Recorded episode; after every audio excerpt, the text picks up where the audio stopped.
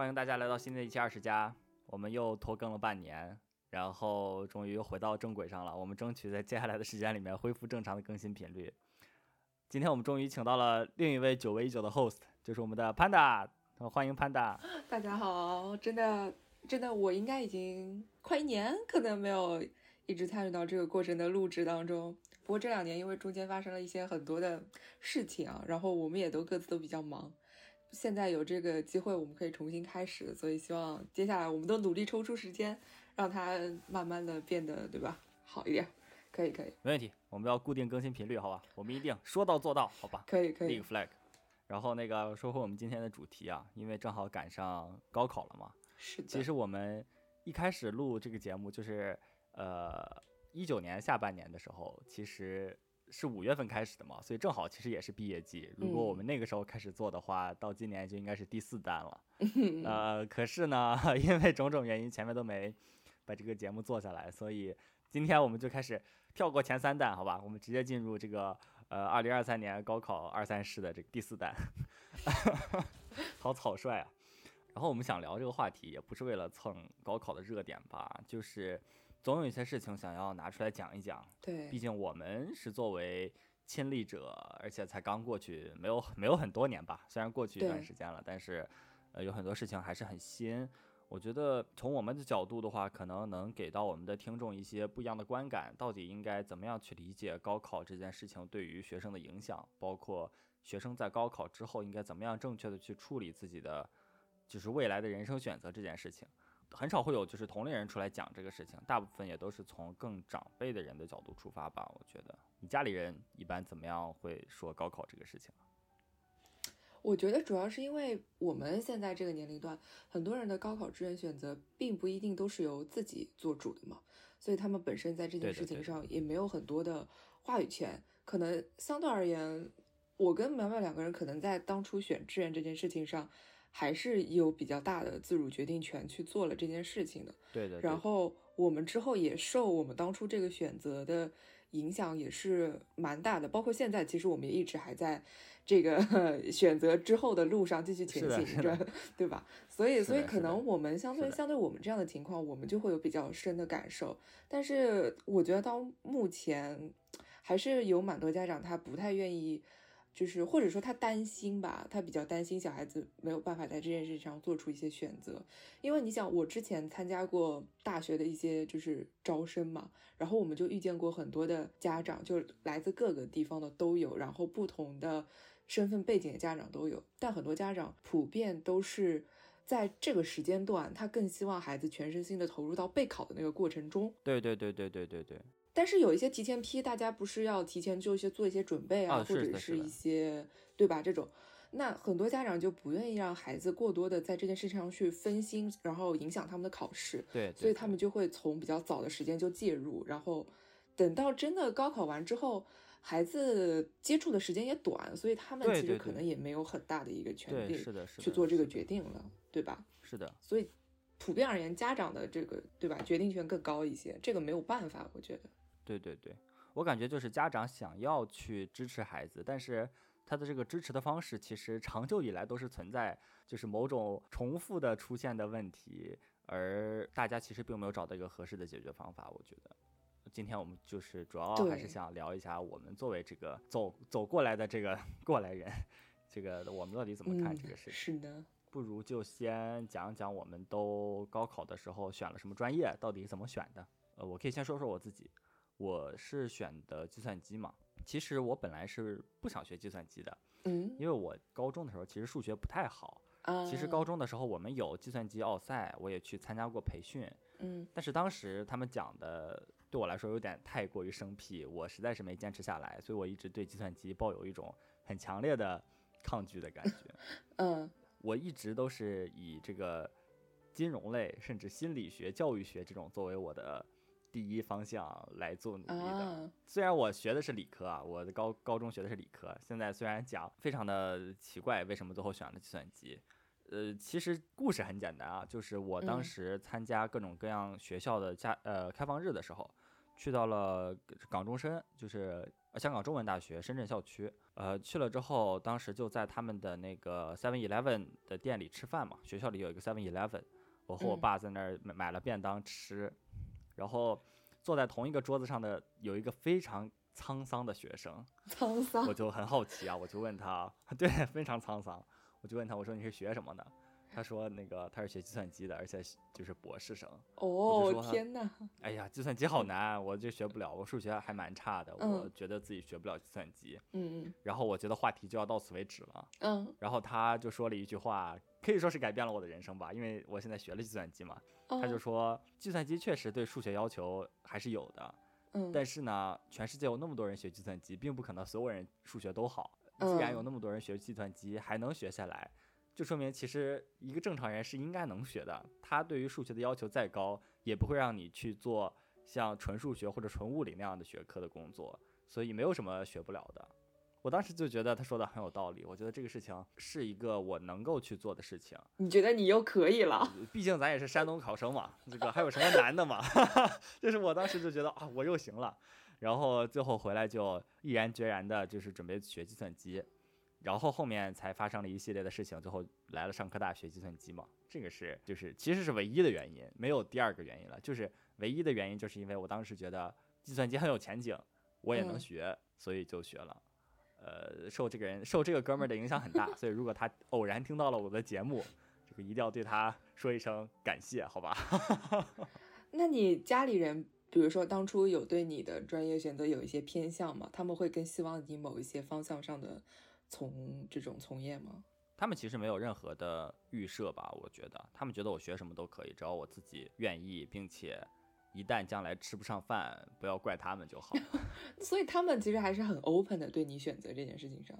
对对对对对，因为一开始我想学学金融嘛，然后当时全家人在研究怎么报考的时候，都是往这个方面去研究的。然后那天从港中深回来以后，我就和我妈说：“我说我要学计算机。”当时离报考就只剩。三五天的时间了，然后全家人又开始重新闷头看计算机的学校，所以就是 也蛮也蛮也蛮痛苦的那段时间。所以你当初是先决定了专业，然后再选的学校？差不多是这样子的。因为如果我学金融或者学心理学教育的话，当时上科大没有这些专业嘛，所以我也没有办法报上科大。然后定下来学计算机了以后，才考虑到当时因为我又有上科大的加分嘛，嗯对，然后。上科大又会优先满足第一志愿，所以我就当时就选了上科大。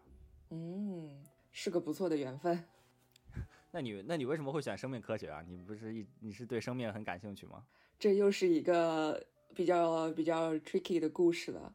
呃，上海是最早实行那个选三的那个省份嘛，就是我们这一批正好是当初的高考改革试点。然后我其实当初没有选生物，就是所以我的生物基本上就是。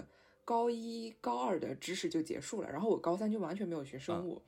那我当初选生命科学的时候，呃，其实到最后那一刻，就是来上科大填志愿的时候，当初上科大不是有那个开放日嘛？对对。然后我那个开放的时候，志愿其实填的是材料科学。哦。我那个时候并没有填生物。嗯。但是后来就是就是具体的去了解了一下材料科学可能未来会做的一些一些事情，就是它。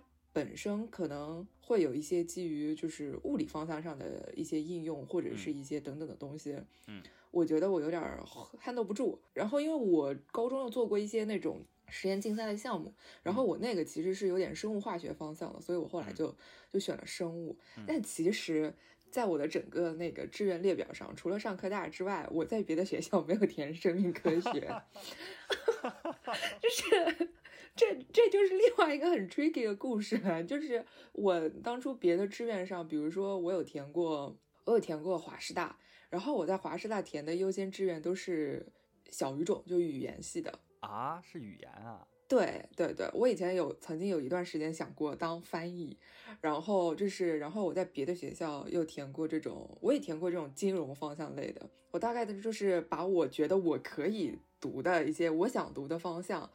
然后对应着在这个学校当中比较好的一些专业，然后就给他列了个清单，然后依据我当初的情况，然后优先选了，就是按照从高到低选嘛。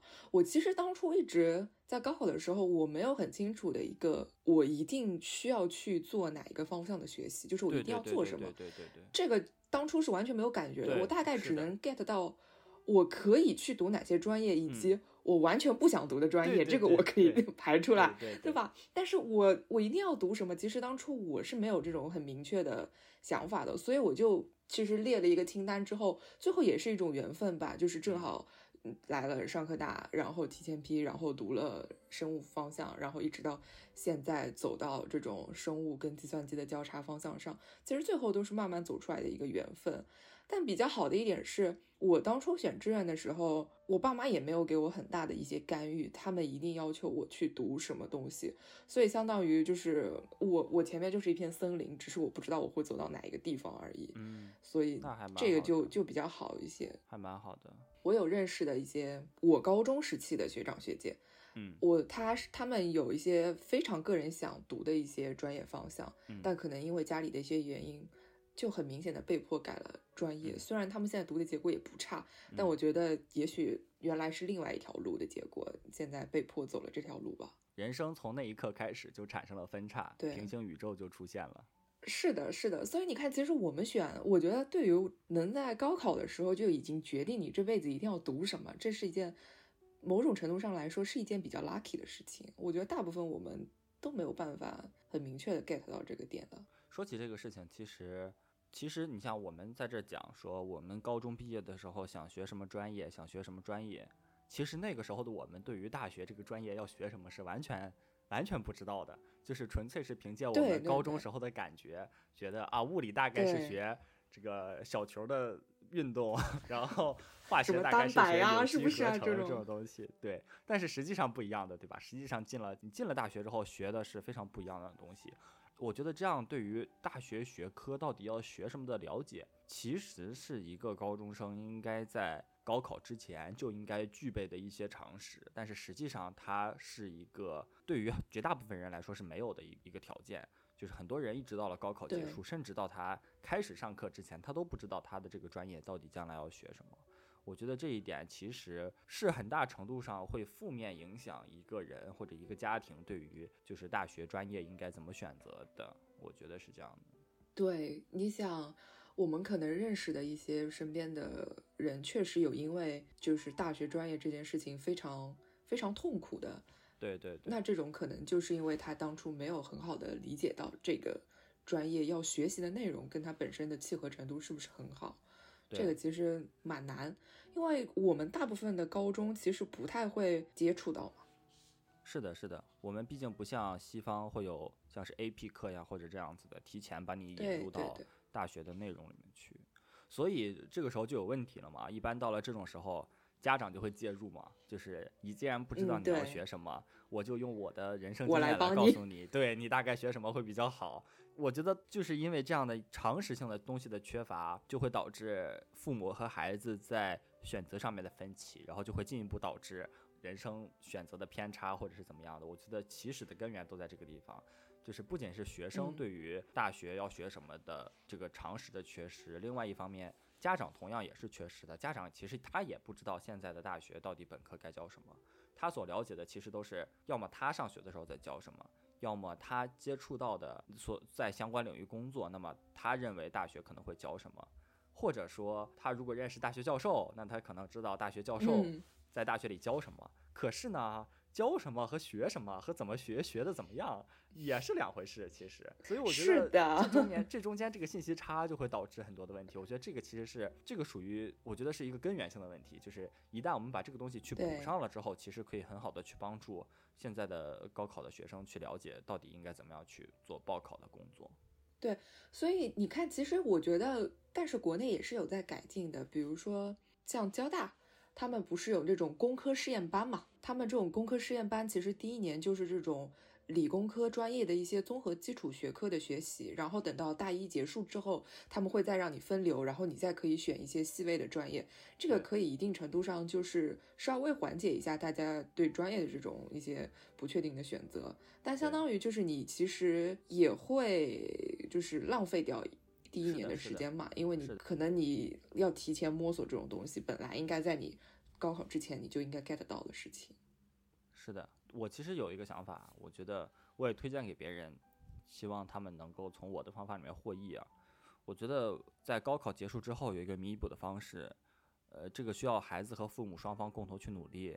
你列出来一些你想去的学校，同时你列列出来一些你想可能会感兴趣的专业，包括可能不感兴趣的专业，包括父母可能觉得对你来说有帮助的专业。然后由父母带队，或者是孩子自己去到他想去的学校，然后找到学这些专业的学生，就是去问这些学生，到底你在这个学校学这个专业的体验怎么样？然后你的专业课都都讲了什么？可不可以请你给我复述一下？可不可以把你的教材借我看一下？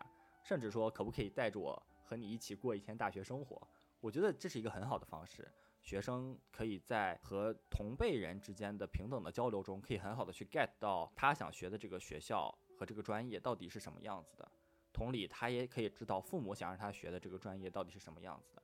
呃，同这样同时可以满足双方的需求，而且会有一个更好的交流。我觉得这个是我一直推荐给我周围高考的学生的一个方法。我觉得这个确实是一个不错的方法，而且同时我们交流这个过程，其实，在某一程度上也可以让父母更了解，就是说你孩子未来可能会选的这些专业是什么，那他们可能也会减少一些他们的顾虑嘛。因为我觉得在选专业的时候，相比于孩子的兴趣或者是呃整个专业未来的发展，父母其实还是更看重本科出来，或者说你硕士出来、博士出来的时候，你在这个社会上他能不能好就业，你能不能找到一个比较。稳定的，然后收入还不错的工作，用于未来自己的生活状态。我觉得父母其实是更看重这点的，所以很多父母在对专业选择上，有些时候我们也不是说学科类型又怎么样，但是可能有些父母就更偏重孩子愿意去学一些理工科的专业，因为他们可能觉得这个这些以后在未来的就业上有优势。但其实很多偏文科类的专业，它一样有它自己很好的优势，只是那些东西父母对对对。之前不知道而已，对吧？是的，是的，是的，是的。我觉得我一直到现在为止，我本科上完了，我交到了很多其他专业的朋友。我感觉，不管其实不管你学什么专业，都会有出路的。出路的好坏，其实更多的是在于个人的努力，呃，而不在于就是具体你学的专业是什么。呃，我觉得大学所教授的内容，对，其实专业知识只是一方面，另外一方面其实是你个人的各种各样的能力，包括你的自学能力呀。你的规划的能力啊，包括其实你各种各样其他配套你专业能力的一些辅助性的东西，我觉得这个才是大学的更重要的一个意义。它对于你的人生观、价值观这样子的帮助，其实会远大于对你专专业知识的帮助。对对对，而且比如说你现在学的是计算机，就是其实计算机已经在很长一段时间都是一个非常热门的专业了，对吧？那很多家长可能会觉得认为这个专业它特别热门，然后。确实有很多工作机会，前景比较好，就让孩子去学了这个。但相对而言，你们就业的时候，你们的压力也大嘛，因为你们学的人口人多嘛，所以大家其实同辈竞争也会比较厉害。对的，对的。呃，而且其实说说起就业这件事情，我觉得大学的学科和你真正就业市场里所需要的能力还是两回事嘛。所以也不能单看你学什么专业就去决定你做什么工作。我觉得这样的思思想在一定程度上会禁锢每个人在大学期间的发展。我觉得不管你学什么专业，它毕竟只是作为一个工具性的知识嘛。具体你做什么工作，当然能和你的专业对口是最好的。如果不能，其实是很正常的事情。大家，我觉得也都不要把自己的未来和现在或者将来所要学的专业绑定在一起。我觉得这样子会，首先你自己就限制了自己的各种可能性嘛。是的，哎，那不如我们之后找一期的时间来找一下我们那些在就业过程中已经摸索了一段时间，甚至已经就业了的一些朋友，让他们来聊聊他们这种。对吧？这种感受和 他们的故事，可以，可以，可以，可以。我们就直接一个系列预定，好吧？我们就叫做这个 行业访谈，好吧？我们就专门找各行各业的就业的人过来聊一下，到底在每个行业里工作，包括和他们当时学习的内容到底怎么样？我觉得这个是个很有意思的话题。对对对，我觉得是可以的。另外说回来，就是你觉得，你觉得就是大学的专业是兴趣更重要呢，还是说我们讲它的作用更重要，前景更重要？我觉得这个其实本身也是跟你在大学的过程中，你想你想要达到的一个目标，或者说你想在大学里收获什么东西，是非常有关系的。如果有些人他可能愿意在大学里去做更多探索性的一些事情，他希望可能在全方位他自己都会有一个提升的话，我觉得在这件事情上，兴趣是比较重要的，因为他需要有一个比较强的自我推动力，他才可以去做很多事情。是的，是的。那这种时候，你你内因其实会比外因更更有效果，但是。如果他可能就是奔着他就业，或者说他可能就是希望在某一件事情上他可以做得好的话，那前景就是整个行业的前景会成为他的一道光，然后他就会追着那道光，逐渐的、逐渐的往前去，对吧？我觉得这个对他来说也是一种吸引作用。这个而且跟每个人的，我觉得跟每个人的性格也相关，因为我也见过那种。就是你你不 push 他，没有外因 push 他，他就没有办法前进的这种人，我也见过，所以这个也会跟兴趣相关。但比如说以我们各自而言，我觉得像我这种读生物方向的，可能还是以个人兴趣为主。其实或者说你对整个领域的一些好奇、未知的探索。会对你的推动力会更大一些。大家不是有句俗话，什么“生化环材四大天坑”是吧？可能读我们这些专业的，或多或少其实内心都还是有一些，就是这种好奇心驱使你去做的。嗯，对，应该是问你像这种读计算机对吧？它前景又比较好的这种专业，你当初其实会更看重它的兴趣还是它的前景？其实我当时纯粹是，呃，前景，因为我也说了我。自己觉得数学不好，我觉得学不了计算机，很难讲我有什么兴趣。我入学的时候基本上是零基础入学的，所以一开始是非常痛苦的。呃，纯粹是因为我觉得这个行业将来很有前景，包括它有更多的多样性，所以我当时就是毅然决然学了计算机嘛。呃，其但是其实说起来，我觉得不管你是出于兴趣选了一个专业，还是出于前景和未来发展选择了一个专业，你在学习这个专业的时候的那种痛苦是不可避免的。你再怎么喜欢计算机，对 它难的地方还是很难。你再怎么不喜欢计算机，同样的东西也不会变得更难或者更简单。所以我觉得一旦做好了你学任何一个专业的准备，你就要准备好迎接所有的痛苦，而不是迎接所有的快乐。哪怕你知道。这是你的兴趣，你也要认识到它作为一个学科存在，它势必有它困难的地方，这个是永远不可能必不能因为你感兴趣它就不难的。所以一旦下定了决心，就一定要坚持下去。我觉得这个才是最重要的。不管你是为了什么，你不能半途而废。我觉得你不能挂科呀，你不能挂了一门、挂了两门 就一直挂下去，这个是不不能不可以的，不可以，千万不可以放弃自己，一定要坚持住。是，有的时候就是。人嘛，总会有高高低低的起伏。你可能挂一科、挂两科的时候，虽然大家都不想挂科，可能你只是处在一个阶段性的一个一个周期里面。你坚持过去，然后找到了你自己的学习节奏，哪怕你不喜欢它，你也可以知道这个东西怎么去学，怎么样获得知识，至少怎么样你能把考试 pass 掉，那都是好的。对对。你但凡学了，就肯定比不学要好嘛。这个才是最重要的。对对对。呃。就是千万不要自暴自弃，我见过太多同龄人自暴自弃了。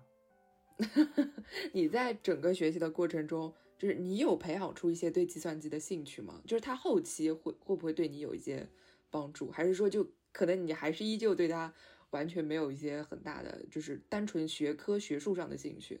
嗯，这是个非常好的问题。首先明确一下，我们谈的计算机是计算机这个学科本身以及。它所衍生出来的各种和产业相关的技术，我觉得这都算。对对，我觉得一开始的时候它一定是困难的，尤其是我是零基础开始。呃，不瞒大家说，我第一个 coding 的作业，别人写了三十行，我写了一百三十行，还写了比别人多两倍三倍的时间才把第一个 coding 作业写完，其实是非常痛苦的。我这张我这样痛苦的时间一直到了大三才熬过去，因为到了大三的时候，我们上了非常难的专业课。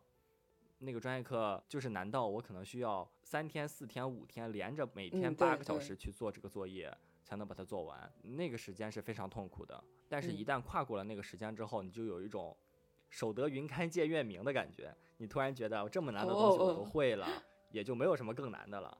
然后那个时候，你会开始逐渐去喜欢你学的东西，因为你有了一些专业基础之后，你才会去体验到它的各个分支里面的一些兴趣嘛。你就像我最后选择了做呃机器学习这方面相关的内容和数据分析，其实原因就是因为我在这里面找到了自己的乐趣，然后它和产业有更好的结合，所以我比较喜欢做这个。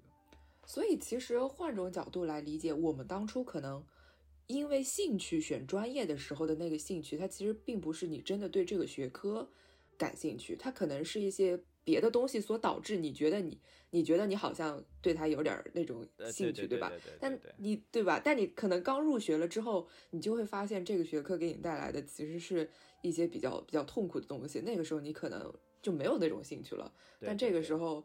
你要怎么办呢？你就你就还是得继续继续学啊！你都已经对吧？这脚踏进去了，你也没有办法退出来。对啊，决决定都已经做了，你总不能回回去复读吧？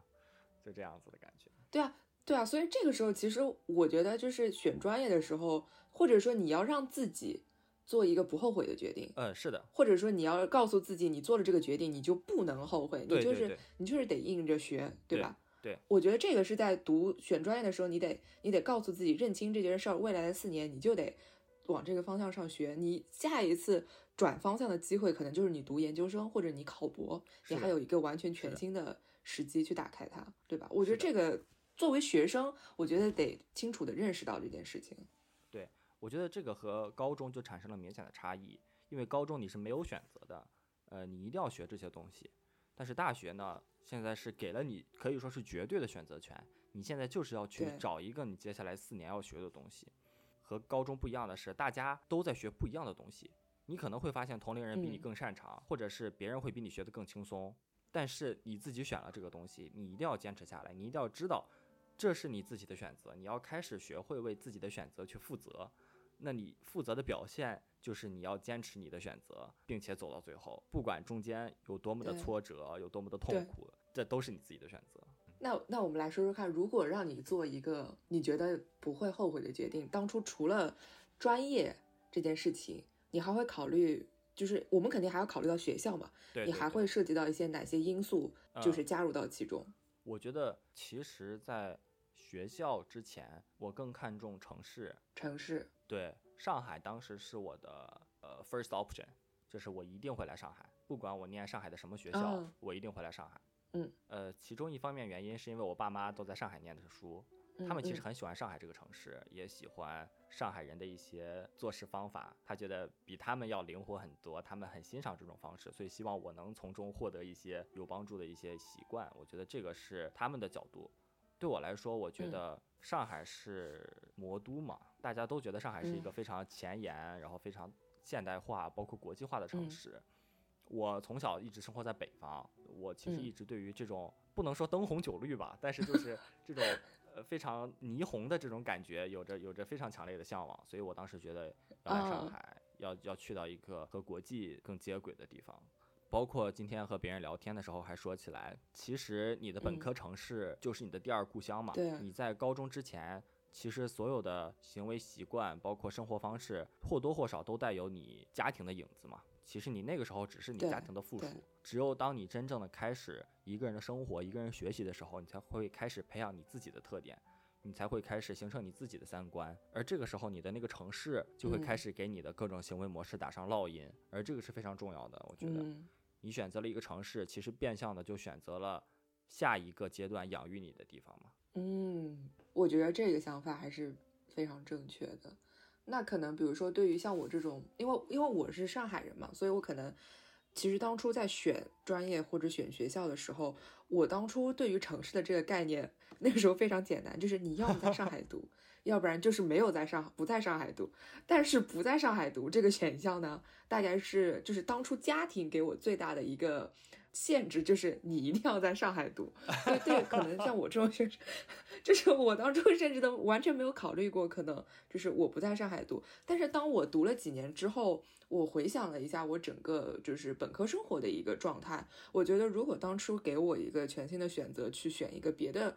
城市的学校的话，我可能会优先选择，也是选择一些大城市，但我可能会倾向于去去北京或者去香港这样的一些地方。它跟上海就是它一样，在上海跟上海一样有很多的机会，然后你会见到很多不同的人，但是它跟上海有非常明显的不同的那种城市文化差异的这种地方，我觉得会带来带给你更多打开自我的机会，因为像我这种一直在同一个城市读书的学生。像尤其是可能我们是呃女孩子，可能其实在整个大学生活中还是有很长的时间会依赖你的家庭，就是说你整个人独立的这种机会其实相对而言可能会更少一些。但如果你有一个机会不在你家乡的城市去读书的话，对你自己整个人的一个掌控，我觉得是更好的。这样至少未来进入社会的这个时候，你就不会有一种。进入社会那种脱离的恐惧感，你不会有那种一下子你就长大了，这个过程是慢慢过来的。对对，我觉得这个是你们我讲本地人吧的优势。相对于我们这些来上海念书的人来说，接受上海的文化并且习惯它，本身就是一个很漫长的过程。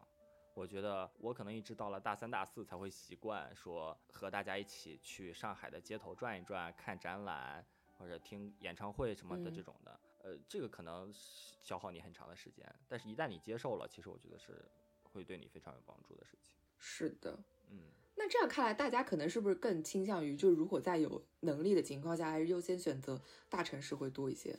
我的理解是这样子的，就是，但是其实这涉及到高考的时候你报考的一个 trade off 的问题嘛，因为你在上海，其实你没有感觉。我可以给你介绍一下，这个事情是这样子的：我如果拿同样的分数去报考这个北上广的学校。它是有一个我们叫做城市税的，这个东西怎么来？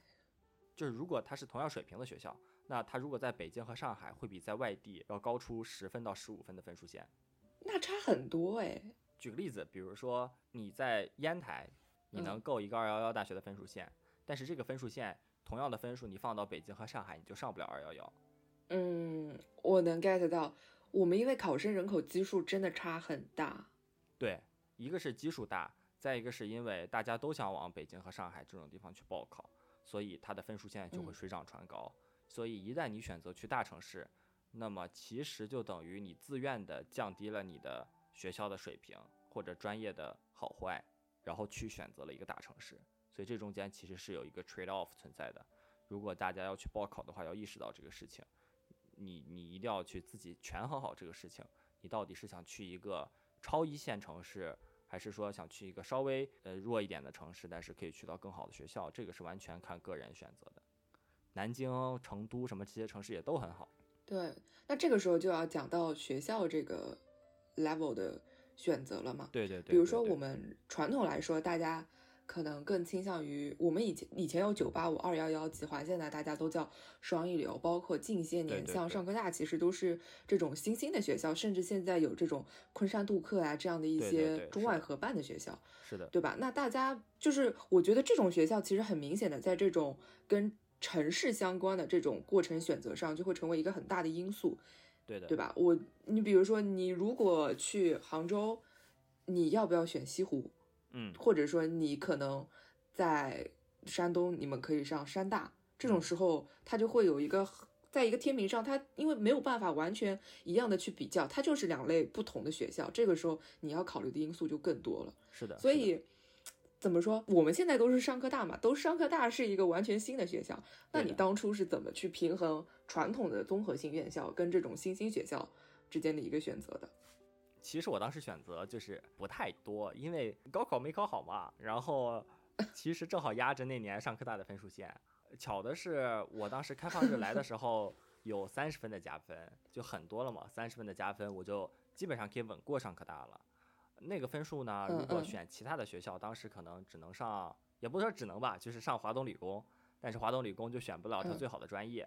我记得当时华东理工最好的专业是化工嘛。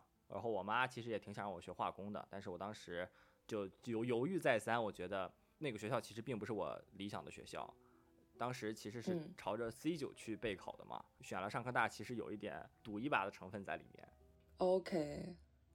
OK，我们首先要向我们的听众澄清，苗苗所说的考的不是特别好，他这个他这个就是大家不要误会，他当年的分数在山东还是还是大概五千名吧，整个山东省的还是可以的，三四 对吧？四五千名对吧？大家这个要 get 到，他这种考的不好，只是谦虚一下，谦虚一下。所以其实如果当初有机会的话，你还是可能会选择 C 九这样的一些综合性的传统高校去就读。我觉得如果我分数够的话，还是会选择清北交付浙这样的学校去读的。但是，嗯，现在回想起来，我当时的分数再往上浮动个二十分，甚至二十五分，我可能都上不了那这些学校。所以最后还是 觉得上科大不不亏的，其实不亏的。那个分数上上科大还是还是比较划算的。嗯嗯，是的。那你呢？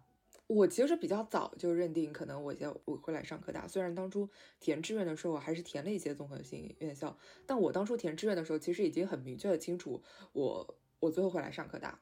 我大概是高一还是高二的时候，第一次接触到上科大。对，那个时候呢，也是因为一些呃机缘巧合的情况吧。然后就是我妈妈的朋友，然后他跟他说，就是有一所这样上科大的一所学校，然后我们是一个怎么样的一个性质啊？然后有什么样的这样的一些机会？然后比较第一次比较清楚了解到这个学校是当初上科大会来我们高中做那种校园宣讲，他就是会向大家介绍这所学校嘛。对。然后那个时候呢，上科大有了第一批的对外交流的学生出去，他那个时候最直观给你的感受就是他们介绍了他们第一年出去交流的学生有去了哪些学校。我记得第一年他们那个时候不是有三个去 MIT 嘛，对吧？然后那个时候给你很大的冲击，你就想说一个刚建校三四年的学校，怎么就有学生能去 MIT 交换了？是不是？哎，一去就就能去读一年。那个时候其实给你的 shock 还是很大的。然后后来大概就慢慢的了解了时候学校之后，你就会知道它是一所怎么说？我觉得其实是一所非常精致的学校。它主打的这种这种我们说小规模高水平的这种这种范围，其实在当初的那个环境下是没有什么别的院校可以。提供的它非常的特别，对吧？对对，那个时候咱们就主打一个，觉得你去了这个学校，我们这一届才三百个人，对，你拿到的个人资源肯定是更多的。那个时候会觉得是的，而且我们还有一个非常，就是对我来说非常有吸引力的一点是，我们是当初的第四届本科生，我们那个时候是还没有毕业生的，对对吧？对，我觉得那个时候。它对我来说虽然是一个选择，但我觉得它对我来说是一个机会，因为一旦这个学校它有了毕业生之后，它可能未来就会成为我一个高攀不上的学校。当然，现在现在来看，虽然还不至于，对吧？虽然现在来看还不至于，但是谁说的好呢？对吧？对对对。然后正巧又有我们后来又有机会去参加他的校园开放日，我觉得整体给我的感觉和氛围，他都他都特别好，他给了学生特别多的一些自主的权利。我觉得我在这个学校里是。很自由，甚至而且在很多事情上，我觉得我会像这个学校的主人，我会有很多的决定权。我不是那种是的特别乙方的那种感觉，你知道吧？在这个学校里，我会有种我有点甲方的那种感觉。对对，我觉得这个也蛮吸引我的。后来反正就综合下来，我觉得为什么不试一下上科大呢？正好有这样的一个机会摆在你面前，对对对吧？嗯，插一句，虽然我们聊了很多上科大，但是并不是软广啊，只是纯粹因为我们两个都是上科大 毕业的学生。如果是软广的话，我们会说的。我们没有收到上科大任何的这个经费支持啊，这是纯粹个人行为。但是我我觉得综合性的院校其实也有非常多它的好处，至少我觉得你你整体的一个体验它会更它会更完整。对，包括你会有一些很多跨专业的一些认识，然后你会有很多不同的人在你的身边，就是对对对对对，它会让你觉得非常的丰富。是的，是的，是的，不能更赞同这一点。对吧？所以我们就要再讲一下我们上科大或者是我们所代表的一类新兴院校和本科院校有什么区别，这样大家在选的时候可以知道，呃，究竟这两类学校的授课模式啊，包括管理模式是什么样子的。我觉得是有天壤之别的。对我先举个例子吧，比如说在选课这件事情上面，我觉得以上科大为代表的，包括像昆山杜克或者上纽，其实我们在于选课这件事情上的自由度是非常大的。基本上除了必修课之外，选修课你想选什么都是可以的，只要它标了选修课，那它真的是选修课，你想选什么都可以。对，我们的专业课其实要求也比较少，我觉得总共可能占毕业计划的三分之一吧，差不多。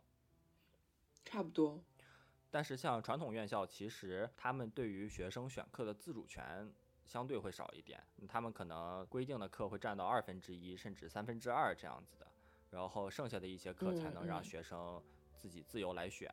我觉得有利有弊吧。有利的地方在于，既然学校这么安排，那可能是因为学校的教授对于这个学科的知识体系的认知是这样子的，他觉得这些东西都是必修的，他可以更好的去帮你建立整个学科的框架。它不好的地方就在于，它其实剥夺了一个学生在大学期间、本科期间的独立自主性的培养。我觉得这个是，嗯，也很重要的一点，一定要学会自己去选课，自己去做选择，并且承担后果。我觉得这个其实是自主选课这件事情背后所所代表的一个呃一个意义吧，因为它除了对于学科知识来说，其实学科知识你不会因为那一门课你就多学一点或者少学一点的。你如果将来真的想在某一个方向上去深耕的话，更多的还是看你研究生阶段到底选什么东西。对于本科生来说，其实一门课的好坏并不会决定你的生死，更多的还是对于你自己行为习惯上的培养，我觉得是比较重要的。是的，是的。我觉得还有一点就是，其实课程本身的内容的一些设置也会比较不一样。像我们这种可能新兴一些的院校，我们的授课方式，呃，相对而言会更偏就是可能西方教育的这种体系一点。嗯，它会有这种我们现在所说的这种翻转课堂的形式，就是你的学生需要作为授课方，可能给你的同学们讲授一些内容，然后我们需要做一些汇报啊，需要做一些演讲，这种东西它就需要你前期。做自己要做很多的一些准备，你要去搜集很多的信息资料，然后你还要去培养你的表达，然后你的形态遗体什么的。我们整个院校以上科大为例，比如说我们一学期。其实一门课大概能有三分之一的时间，你需要去做出来这件事情。对对，就是它的占比其实是很大的，并且我们最后的考核也会以这个为主。但是据我了解到，传统的一些高校，甚至可能像清北这样的一些学校，在很多课上，它还是会以传统的老师讲的方式为主，学生更多的还是作为一个接受者、聆听者去参与到这个过程中的。所以这个时候，我觉得就是对于你希望未来怎么样去。提升你的学习能力，或者是你去吸取这个知识的过程是很重要的。我我其实自己曾经有一段时间当过那个家教嘛，然后我后来发现很深的一个感触就是，你能不能学会这个知识，真正的学会这个知识，很重要的一点就在于你能不能教会别人这个知识点。就是这种融会贯通的迁移的能力，其实是非常重要的。我们光听的时候，你好像觉得你懂了，但你在给别人讲的时候，你如果讲不清楚，其实你可能还是没有学会它。所以这种东西，我觉得在新兴的院校可能会有更多的一些展示的机会，因为我们人也少嘛，所以学校也课程也愿意分出这种时间来给你。那传统的院校，一个课一个教室一两百个学生，他也没有时间，或者是没有那么多的机会分摊到给每一个学生去做这些事情。所以在传统学校这种机会，你是要去争取，是需要抓住的。他有你就得去要。但是可能新兴院校就大家会相对而言更容易获得一下这样的机会。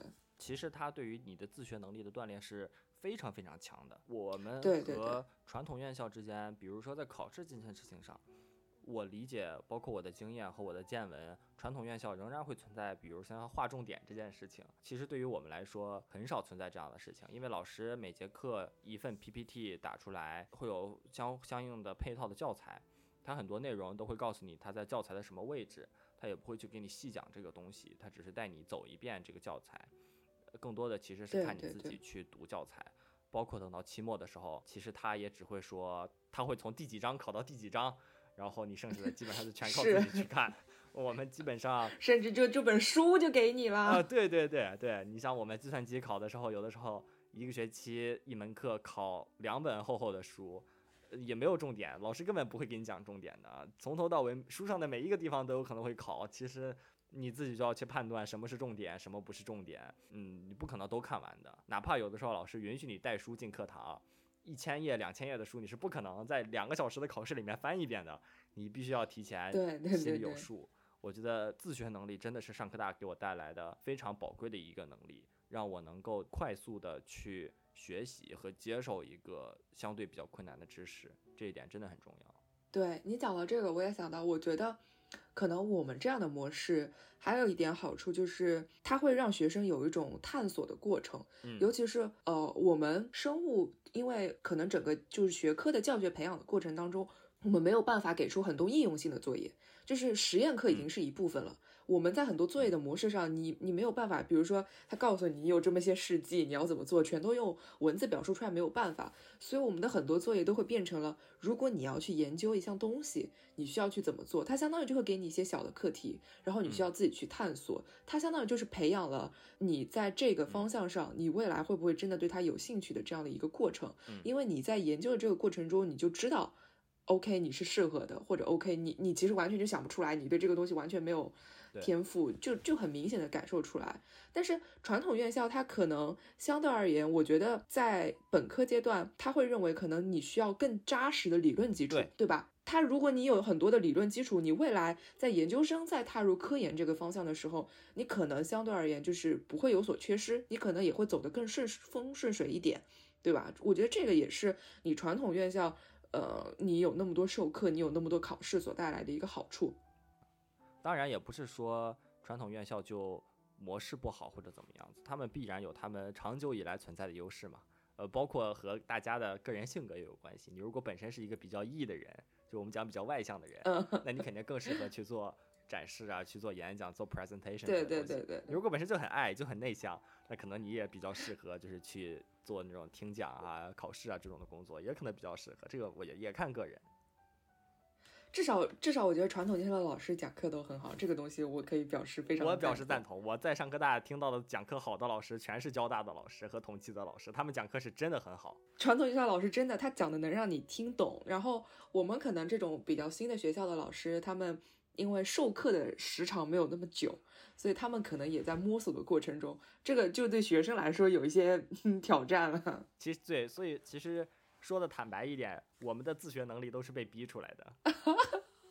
这点，这这这个我们是实话实说，万一学校听到了，千万不要，对吧？就不要找我们的事儿，好吧？就学校，就不如多招点这个讲课的老师，哈，放过我们。是的，是的，是的。那我们就就继续往下讲啊。现在既然我觉得计算机很火嘛，呃，包括其实大家都在讲二十一世纪是生命科学的时代嘛。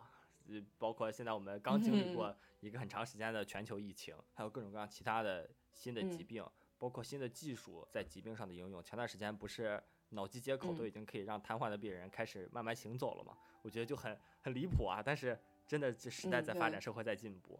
就是你觉得现在的人如果去报考生命科学，它还是一个坑吗？其实我我我觉得不会，至少在中国现在的环境下，其实我我觉得不会，就是。我觉得过去大家认为读生物是个坑，是因为它的就业选择可能并没有，并没有那么多，就是国内没有很多的一些，呃，传统的一些公司，或者是说一些新兴的公司可以去供你到选择。但是近二十年，我觉得国内还是有了很大的一些发展的，至少很多在行业上，虽然我们并没有完全的跟上。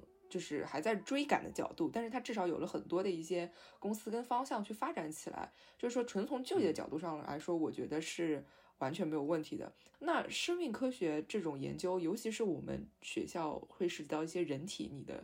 这种衰老啊、寿命啊，甚至脑机接口疾病相关的东西，我觉得它是我们所追求的某种程度上的一个终极你要解决的命题。嗯嗯，就是我们能不能破解我们整个人体的奥秘，它会是一个很长很长很长过程的一项学科的发展。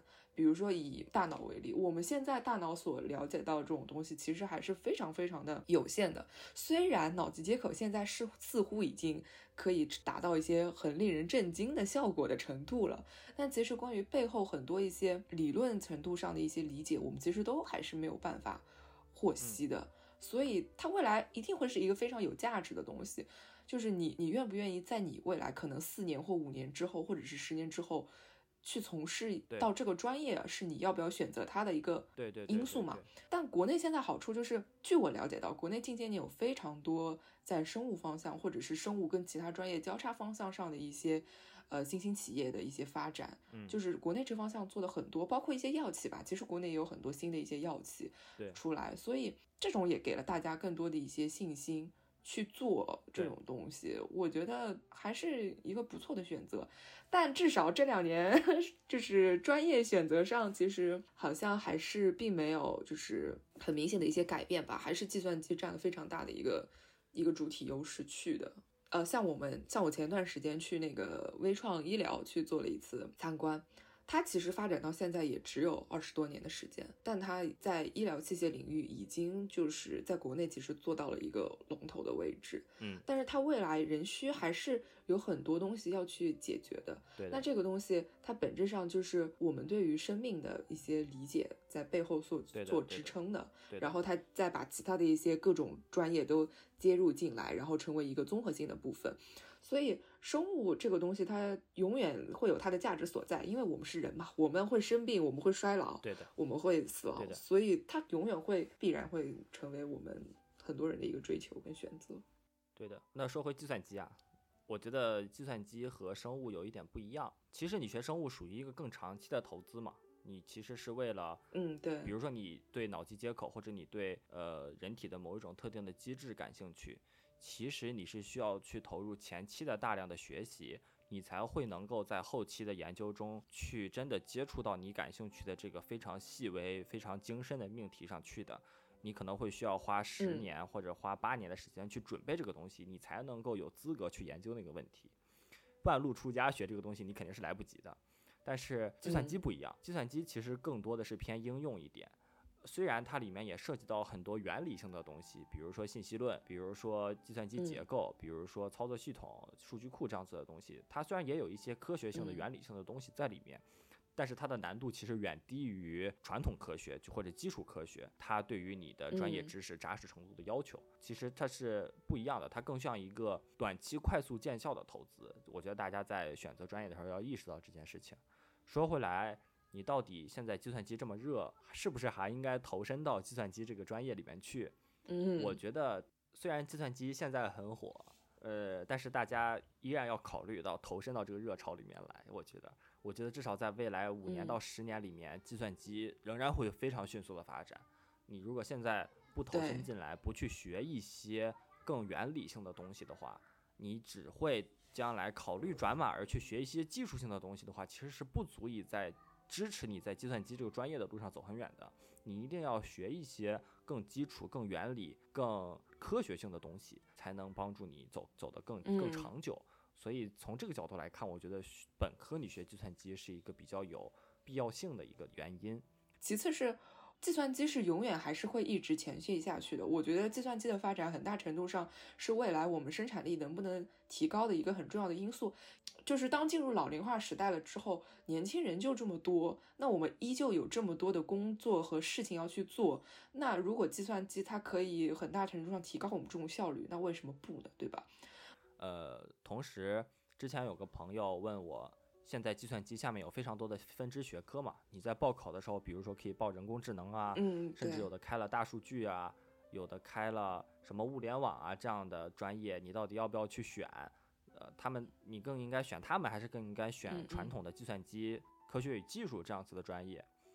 从我的角度来看，我肯定更支持大家去选择最传统的计算机科学与技术这个专业，因为它其实是作为一个主干而存在的，而剩下那些所谓的。新兴的人工智能啊、大数据啊什么的，它只是这一棵大树上的一些分支。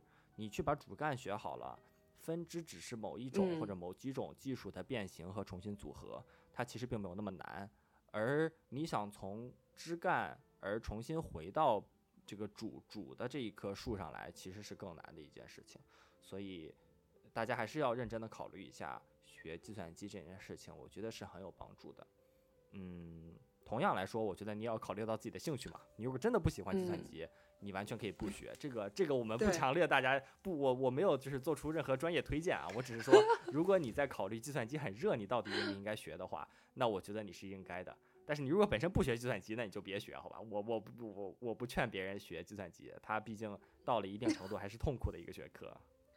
我我觉得某种程度上，大家也要可能也要认清，就是说，你学计算机，你到底只是为了会一些技术，还是说你为了在这个专业方向上未来会有一些耕耘？因为像计算机这样的一些学科当中的一些基础应用，我觉得在未来的一些可能五到十年之内，至少比如说这些年数，可能我觉得从一五年之后的大学生，大家这都会成为我们的一个某种程度上的必备技能。对吧？那这种东西，如果你以后只是很浅显的想去学一些这种的应用，你你可能在未来你其实就没有优势的，你还是要去学一些更更深入的东西，它才是那个学科的根本。这个纯这个就是你要考虑清楚自己到底学计算机是为了做什么事情嘛？这个其实是有区别的。我们很难在这个地方给大家讲清楚，你到底求职的时候需要的一些技术和你本科学习学的技术有什么区别，这个很难，我们在这里一言以蔽之了。但是如果有机会的话，大家一定要去了解一下，其实你在工作中用到的那些技术，只是你本科里面学习的非常非常非常小的一部分，剩下绝大部分的原理性和科学性的东西，其实你在工作中是不需要用到的，他们更多的是组成你整个科学世界的价值观认知。包括你如果继续想在科计算机这个学科上深造你所需要的知识，大家如果将来只是想当一个普通的码农，我们讲码农和科学家和研究这个东西的学者之间是有本质区别的，他们并不是一类的人，学的也不是一类的知识，这个大家一定要认识到。那最后我们讲点快乐的话题吧，就是结尾就不要这么 可以可以可以。呃，马上就高考了，那个。高考完了之后，你觉得怎么玩比较好呢？据据我往年的经验，差不多高考完之后，应该二十几号左右就会出分嘛，然后中间会有一段无忧无虑的时光。对对，就是就是，其实我个人是非常不建议大家就是去就是对答案的这件事情，因为我觉得就是对完答案的那一瞬间，你的心情就就就不行了，就是你已经知道你大概会是多少分了，好的人就好了，你不好的人怎么办呢？是吧？你还不如这几天就。快乐的，我觉得首先是还是让自己休息一下。跟整个高中的三年，无论是在什么风格的学校下面，你必然是有很大的学习压力跟心理压力在那边的。我觉得先让自己休息两天，然后先准备专业吧。按照我们今天的那个主题，差不多是在这一段时间当中，应该听听我们的内容，然后理清一下你到底要怎么选专业这件这件事情。然后，对的，大概选完专业，填完志愿，应该是七月初吧。对吧？然后以我的个人经验，我是建议好好好好出去玩一玩，好好出去玩一玩，因为整个未来的四年，就是包括之后的生活当中，如果你是比较比较有志向，你比较希望做成一些事情的人，你必然会在寒暑假的期间花出很多额外的精力去做那些事情，或者去进行一些学习，所以可能。你高考完的那段时间是你最没有负担、最没有压力的一些情况，而且说实话，我觉得你那两个月也不需要为你的大学去补课，那两个月补的东西，对的，对的，其实并不怎么接轨。说实话，真的并不怎么接轨，所以不如不如快乐的玩一玩。反正我当初我记得我是大概两个月的放假，我有一个月都在外面玩吧。呃，非常赞同，非常赞同。我觉得说的说的很对。大家一定要在报分之前、报考之前，一定要再回顾一下我们的内容。你一定要去学校里看一下，一定要去了解一下这个学科到底学的是什么东西。一定不要盲目的根据经验做出判断，多去走一走、看一看，亲身经历，第一手的资料永远是最重要的。然后高考完了，填完分了，是的，志愿报完了，然后你现在你出去，你就可以玩了，玩一点自己从从来没去过的地方。然后见一见自己从来没见过的人，对，我觉得这个是非常重要的。嗯，对，感受一下不同地方的人、不同的生活方式、不同的生活节奏，包括世界各地，可能全国各地不同地方的人有什么样的性格，我觉得这都是很有意思的事情。呃，你去了解一下，开拓一下眼界，我觉得这个比什么都重要。读万卷书，行万里路嘛。是的，我我觉得桑帕，我们之后可以再做一期如何在大学当中就拓宽自己的。故事，对吧？因为我觉得我们两个已经可以比较是艺人了，对吧？我们已经是那种比较外向的人了。我们也做了很多努力跟尝试去做这些事情，可以给大家讲一下我们的一些经验跟结果吧。当然没问题，我觉得这个也是大家会需要的一个内容。那我们今天就这样，然后希望这期节目能够对大家的报考有一些帮助。